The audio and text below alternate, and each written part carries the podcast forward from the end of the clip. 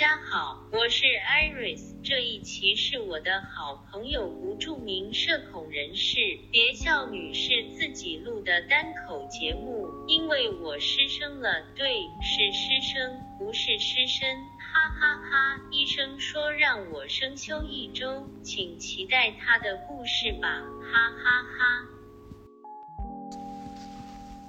嗨，大家，我是别笑。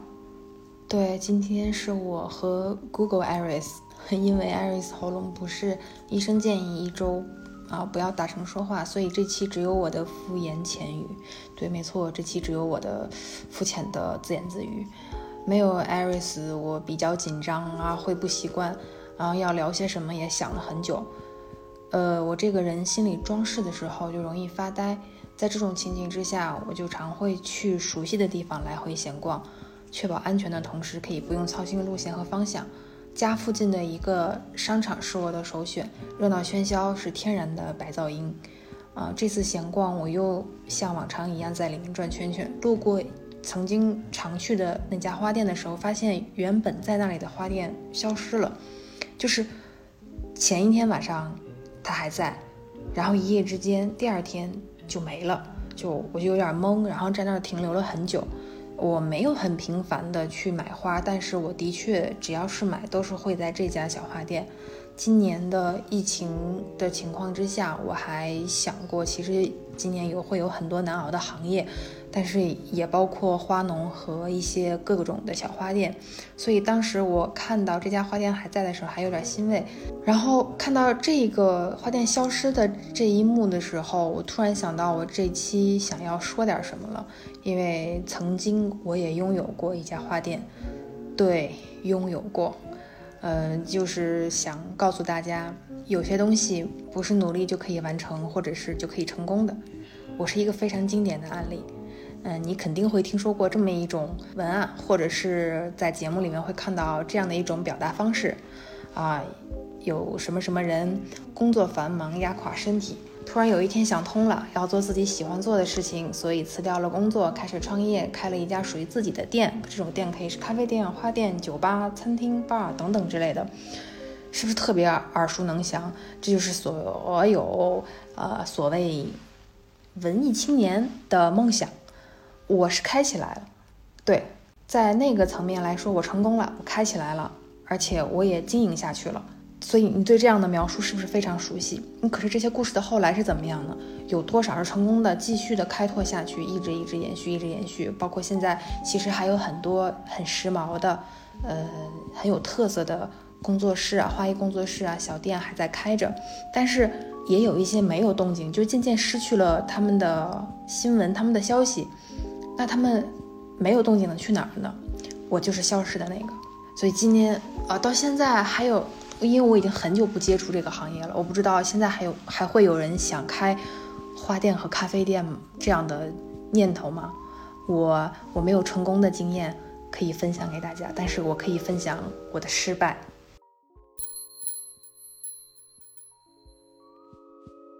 时间就回到二零一四年吧。也可以包括一四年之前的那几年，嗯，是就是工作压力大，然后整个人的身体状况特别的不好，然后在这么一个状态的这样的工作期间呢，然后有一次是和 PR 聊到了一些事情，合作过了几次，然后在新闻稿件中发现了一个，就是发现了花艺这个行业，然后之后有幸接触过几回，参加过几次活动，我就发现，哎，它治愈了我，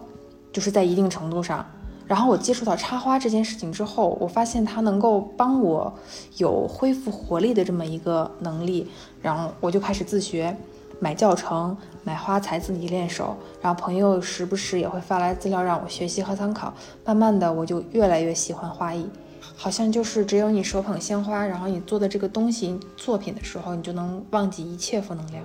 然后在这么一个契机下，脑海里面就有一个念头就萌生了。后来，我为了想让自己有一个就是一个明显的一个进步，我就去专门的学校学习了正规的花艺师的课程。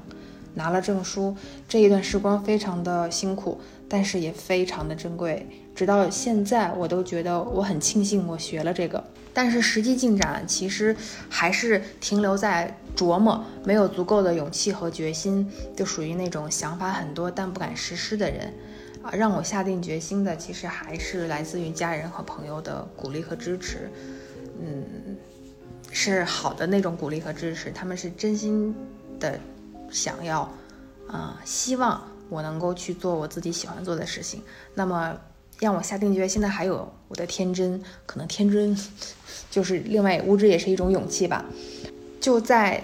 这一段下定决心，然后还比较纠结的这个过程，这这这个这一段期间里面，我看了一部动漫，叫《英国恋物语：艾玛》，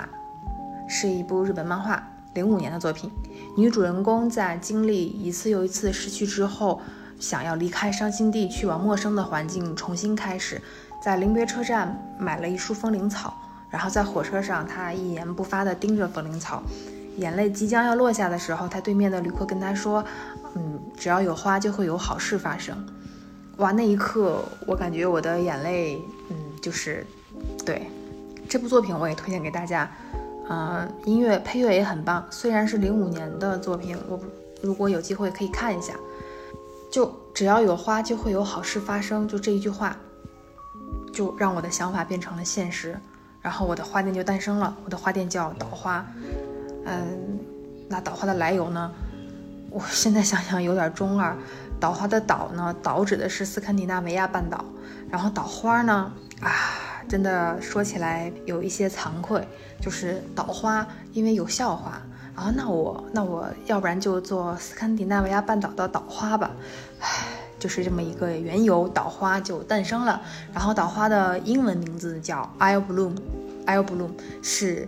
艾瑞斯送给我的，对他帮我想了一个 Isle Isle Bloom 这样的一个名字，然后作为岛花的英文名。我又喜欢北欧，比较清冷，比较寂静啊，海风劲吹啊，波涛汹涌那种感觉。但实际上，到现在为止，我都没有去过北欧，然后这个花店都已经关闭了。起初最开始就是应该是在就是一四年的时候，是在微信上，啊经营一个公众号，然后在微信进行一些自己的作品的宣传和介绍产品介绍，从花艺制作，然后到商品的这些描述啊、设计啊、编辑啊、写文啊、模特啊，都是我，甚至有时候一部分摄影花拍摄花艺作品的摄影师是我，一部分是我的伴侣，就一个人。单枪匹马啊，然后文案也是我，选题也是我，有时候花艺的配送就是花束的配送也是我。当时不是很流行宅配吗？就是现在的一周一花，我不知道现在还做不做，因为 我已经很基本上告别这个行业了。所以只是当时特别流行一周一花的那时候啊，就是在微信上接订单。然后到了一六年的中旬，有一个机会光顾到了我。其实，若不是自己经营店铺，嗯，没有经验，只是凭了一腔热爱的话，这个机会我到现在来看都是非常好的一个机会，是我的朋友介绍给我的，我很感激他，在当初开店的准备过程中，他帮了我非常非常多。然后在当年的七月份，岛花终于变成了一个小小的实体的工作室，开在书店里面。对，没错，书店。天哪，我我很喜欢书店，然后我又喜欢花店，这两者结合了，我我开了一家在书店里的花店，这不就是我曾经梦寐以求的事情吗？我竟然就是把它变为现实了。然后我开始招聘了小伙伴，有模有样。那一段日子真的是异常的累，但是又非常的开心和满足，很有成就感。在那一段开店的时光里面，发生了好多故事。我印象特别深刻的有，丈夫带着女儿给妻子挑选礼物，然后丈夫要嘱咐我们说他要一束很少女的花束，女儿说妈妈会很喜欢的。然后他说，啊，这束花代表希望妻子永远少女心。还有有的时候，男生跑过来，他会悄悄地跑过来，然后站在一个不起眼的角落招呼我过去，然后说女朋友就在对面的咖啡区，对我们开在书店里的时候，我们的位置对面正好对面是他们的一个咖啡区、咖啡厅的区域。然后他会悄悄过来跟我说，希望不要被女朋友发现，让我制作一束花。啊，然后男生说他要送给她。哇，当时就这就是非常非常美好的这些治愈的治愈治愈的故事。还有就是啊，因为闹了矛盾，感觉关系不会不会再复合了，但是他想送她一束花，然后告诉告诉他认识了他还是一件很高兴的事情。这样的有一些略感难过的的经历，买花的故事。还有想要一个干花花束，要快递给远方的男友，然后女生在仔细挑选，然后还在比较啊、对比啊，就觉得应该是送哪一个送到男朋友身边会更喜欢。还有女友要从国外回来，男生会提前一天跑过来找我们买花，说他要接机，然后他还会说女生喜欢你们的花，所以就交给我们，我们肯定知道他喜欢什么样的礼物。这个女生常常来，当时常常来我们花店买花，我是知道的。就这样的故事，就就每天都在店里发生，只只是个无数无数个买花的日常的一个小小的部分，他们都有故事让我们见证或聆听。我从一个我是一个社恐，呃，结果没想到，却要每天要面对很多陌生的人，要跟他们嗯沟通，要聆听，要要要去呃把他们的想法变成现实。我特别感谢他们带给我们的这一段美好的回忆，我觉得这是花艺人的荣幸。基本上要在清晨五点半啊六点左右就要杀进鲜花早市，然后扛着花材，要和不同的花商砍价。我们也给不算多，但是也也不算少的喜欢花的人们带去很多的快乐。我们和商场也办过类似于仲夏节的活动，然后办过很多。和别的企业的呃合作，讲过花艺课，然后布置过品牌的现场，新娘来找我们做定制的手捧，然后还有拿着花去求婚，太多太多美好的回忆，这样这样美好，一直持续到了一七年的上旬吧，第一季度，对，即将要宣告停止了，《武林外传》第二十五集。佟湘玉的父亲佟伯达登场，然后他在客栈问郭芙蓉：“他说你们这个店开了多久？”小郭回答：“你活了多久，这店就开了多久。”我每次看到这里的时候，我都要拿出，我都要跟身边的人说：“我也希望我的店是这样的店，就是别人问我你的店开多久了，我也想有这么底气的说你活了多久，我这家店就开了多久。”一种就是很很微弱的一种。力量吧，支撑你花店开下去的力量就是美好，美好这个力量太微弱了。我除了没，就是有很多人路过花店或者是来上过课或逗留过啊，他们都会聊上几句，跟我说哇，好羡慕你啊，能够开自己的花店啊，这么这么美好，尤其还是在书店里面，这样的氛围太好了。但是我真的听到这样的话的时候，我没有，嗯，就是很骄傲或者是很满足、很自豪。我我会有一些开心，但很多时候是苦笑，真的是苦笑。其实就是美好太微弱了，你看到的东西只是很小很小的一部分存在。啊，冬天天黑的凌晨，要你就蓬头垢面，因为你没有时间。你蓬头垢面，你裹着棉袄就要钻进花市去去抢花，去去选购花材，要选择要选优质的花材。花市的老板都会笑着和你说：“啊，这就对了，你能吃苦，你才能开得了这样的花店。没有假期，没有暂停，不能休息。然后你经常处理花草的双手，除了常为花刺弄伤之外。”基本上就是一个完全粗糙的状态，你不可能，你都不用去想，我我还要做美甲，我还想留指甲，这都是不可能的事情。你也没有什么柔嫩的双手的柔嫩的肌肤，然后你也不能留指甲，因为全是泥垢。即使剪，我们把指甲剪到秃，你的手经常也是指指缝里面全都是一些花泥。开花店的人没有精致的，就仅仅采购花材这一项工作，你就和精致是彻底划清界限的。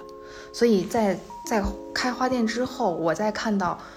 影视剧里若是有花店的元素，我基本上都看不下去。就所有人的精致的妆容、翩翩长裙，手里拿着两三枝花摆弄的样子，蒙骗了好多人。当然也包括我。美好是存在的，但是艰辛才是才是一个常态。它就它就像一个一个嗯不停转动的圈圈，然后是有很多因素揉在这里面，然后它让它不停的循环，不停的循环，然后转起来，转动成了一个圆圈，然后这么多东西揉在一起才是一个花店的样子。就这里面包含了太多东西，美好只是小小的一种。我就把它当成了一个结果，一个一种，对，当成了一种结果，就忘了它是，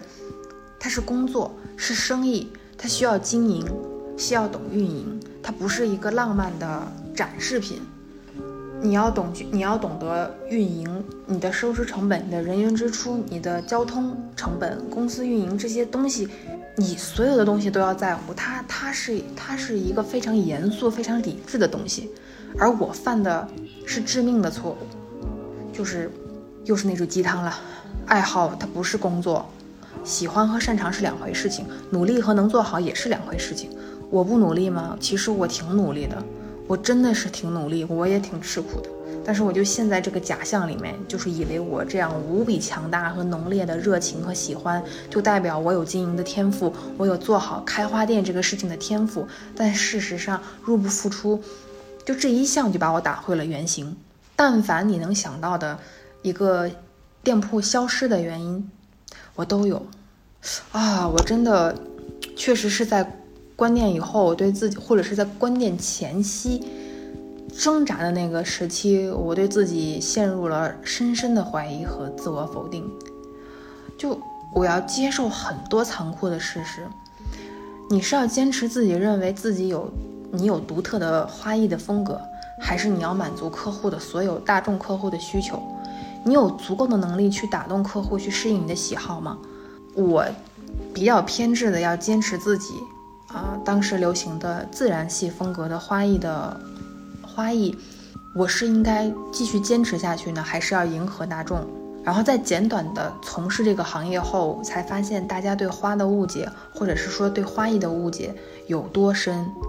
而这些挫折、挫败和风波，是当初我决定开店时候完全没有想过的。我当时想过，唯一能受到打击，可能是亏本运营。我甚至天真的以为，我在能熬过一年以后，我应该就能够维持一个稍微的平衡。过于天真和乐观的投入到你一个你非常喜欢，可以说也是你爱好相关的一个，但是你毫但是你又毫无经验的一个行业，其实。我现在看来是一件挺幼稚的事情，你要么就受打击，要么备受打击，把爱好变成工作，再毁掉爱好。我就是这样，完全没有认清自己。在我看到那些从事能够从事自己爱好相关的工作，并且做得很好的人，我我很激动，我也很羡慕，我也很喜欢。我是希望他们能够永远成功下去，就好像我感觉他们是另外一个你，你自己做不到，但是有另外一个你。期期待的样子能够完成这样的事情，嗯，一四年到一七年，尤其是尤其是到一，尤其是后面一六年到一七年，简直就是像做了一场梦。然后这个花店关掉之后，我就刻意的不再和任何人提起它，也不再接触花，甚至逃避、逃离、彻底逃离关于花艺圈的所有的一切。我推了所有的花艺大群，减少了很多相关，嗯。同行的朋友的联系，删了所有当时的朋友圈，然后也关掉了朋友圈。从那个时候就彻底关掉了朋友圈。嗯，其实逃避可耻，但是有用。就关了以后，我的世界就变安静了。安静了以后呢，就剩下的焦虑、怀疑、否定，但是还是有一种你放弃后的解脱。就那那一段时间，那那一年，那一年多。我的关键词就是两个字：焦虑，整晚整晚的睡不好，各种噩梦，甚至都已经关了店，在关店之后的好好久，一年或者是一年后到一九年，我还是会梦到客户投诉啊，你进货进不了啊，嗯，然后你店铺没有生意的这样的噩梦。梦醒了以后，我才我才知道那是梦，哦，才会解脱。就这样的，我这么的一个样的，我这样一个心态和这种心理素质是真的不适合做生意。就整，然后后面的整个的二零一八年，我没有碰过，没有买过一枝花，就是我失去了所有的花，我一个很大的一个爱好，就就像一场大型的失恋，我没有勇气再去面对让我曾经疯狂和喜欢的这些这些东西，我就回避，我看不见，我看不见，然后觉得这样的话，我才能够慢慢消化掉这个事情。一九年以后。我好转了好多，可能是因为时间是良药吧。然后从迷茫中挣脱出来，也是呃从恢复擅长开始从事擅长的工作之后，我就是意识到我要把爱好只是当爱好，嗯，我要做我擅长的事情，然后来支撑我的爱好。这可能是我一个正确的选择和一个正确的模式。我依然喜欢花。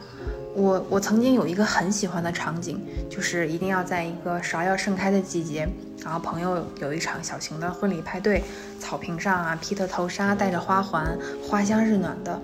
哦，我要我要我会来负责整场的派对，让香气扑鼻，全是芍药花萦绕，然后他们开开心心的参加参加婚礼派对。其实到现在我也喜欢这样，我我没有变过。我在看法国作家克莱特的《花市》，然后看他的时候，我会常常朗读书里面的句子，像在依然阳光灿烂的阿尔卑斯山脉上空，一团酝酿着暴风雨的花朵，蓝得像一只野鸽子碰着天空。很快，满月将在新城的白雪中前行，直到黎明时分，那些在白天始终闭合不开的沙地上的白百合将变成蓝色。同时，我又看过一个画展，是法国画家克莱尔·巴斯勒的作品展。他的生，他的他的人生经历，你应该会在很多网站上看过描述啊，非常梦幻美好。就是他在城堡中画画，也把城堡里不同的很多个房间设计成不同的风格，卧室啊、客厅啊、啊厨房啊、书房啊、起居室啊，都挂着他的作品，每一处每一个角落都是花草萦绕。我在看他的作品的时候，我就能够突然，我好像就是懂了他画的花，也从来从来都不只是花。我又重新正视对花的态对待花的态度，我是喜欢他的。我会后来我会慢慢的常去之前说的一楼的那家花店买几枝买几枝花回带回家，每个选每个季节选择不同的装点家里。我依然。喜欢春天的郁金香、丁香、海棠、绣线菊、雪柳，带有浓郁香气的小苍兰，初夏的芍药、牡丹，六月的大叶绣球，或者是来自肯尼亚、以色列、哥伦比亚的马蹄莲啊、蓝心花啊、玫瑰蔷薇、雏菊，饱满的淡紫色的海洋之歌，厄瓜多尔的玫瑰、粉红弗洛伊德，好，或者是冬天的火龙珠、紫叶李、阴郁。或者是最适合圣诞节的南非白木百合果，冬天还有最美的花毛梗，柔和了灰色的清新到不能再清新的野花野草，然后它们的状态是随意的生长，就风一吹啊，轻轻晃动，随风摇曳的这个状态，我特别喜欢。我找到我与花相处的模式，我希望能像克莱特一样，只在乎花草。比如在一片小苍兰风中摇曳、花香满园的院子里面转圈圈，全裙裙边都是花香。虽然这家花店消失了，但是我更愿意相信它可能是重新选址、重新搬家、重新装修，在另外一个地方更适合的地方开业，重新又经营着。还是克莱特的花式，它里面说到。我想倾诉我所知道的一切，我所想的一切，我所猜测的一切，所有让我欢喜、让我受伤、让我惊讶的一切。但每当当聒噪之夜消退、黎明来临之际，一只清凉的理智之手就会按在我的唇上，于是我兴奋地叫喊，平息成温和的闲话，恢复了孩子的伶牙俐齿。高声说话不过是为了让我自己安心或麻木。对，这就是我又重新正视对于花的态度。我是喜欢它的，我不需要再逃避它。我认清楚自己，认清楚自己的所处所处的一个角，一个一个一个一个位置。我希望我与花的相处的模式是，它是我的一个秘密的花园，在这个花园里，我和花，还有和植物都有属于我们自己独特的沟通模式，很坦诚，也很自然的，就是我喜欢它，它自然的盛放，这就是我们各自最好的状态。我希望世界上所有的花店都好好的经营着。对啊，我还没有放弃啊，我还要在未来的某一天给 Iris 制作新娘手捧呢。啊，一七年的一月一号清晨六点半，我看了一下。我应该有我记录到这样，我已踏上外出工作的旅路程。记得那天有飘雪，我们在室内忙碌，教大家制作好看的花艺作品。嗯，我记得这里。你看，我其实什么都没有忘记，那些非常难堪的不足，还有丰富我人生的花艺师经历，我都没有忘记。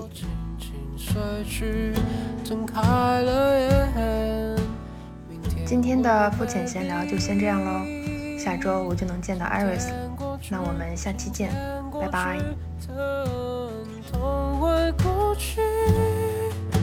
睁开了眼，明天会美丽今日份肤浅到此暂停，相信还有很多值得我们探讨的角度和方向。如果你喜欢，如果你有任何想法，欢迎随时反馈给我们。我们的微博与微信账号都是现实肤浅。欢迎你来说说话。你可以在苹果播客、Apple Podcast、小宇宙 App、喜马拉雅、Pocket Cast 平台上搜索“现实肤浅”进行收听和订阅。订阅后可以第一时间收听节目。也欢迎你点击阅读原文，在小宇宙上收听和留言。如果你喜欢我们的节目，别忘了在苹果播客给我们五星好评，或者在小宇宙上给我们留言。要是你愿意分享给朋友，我们在这边远程给你鞠躬啦。愿我们保持沟通，共同讨论。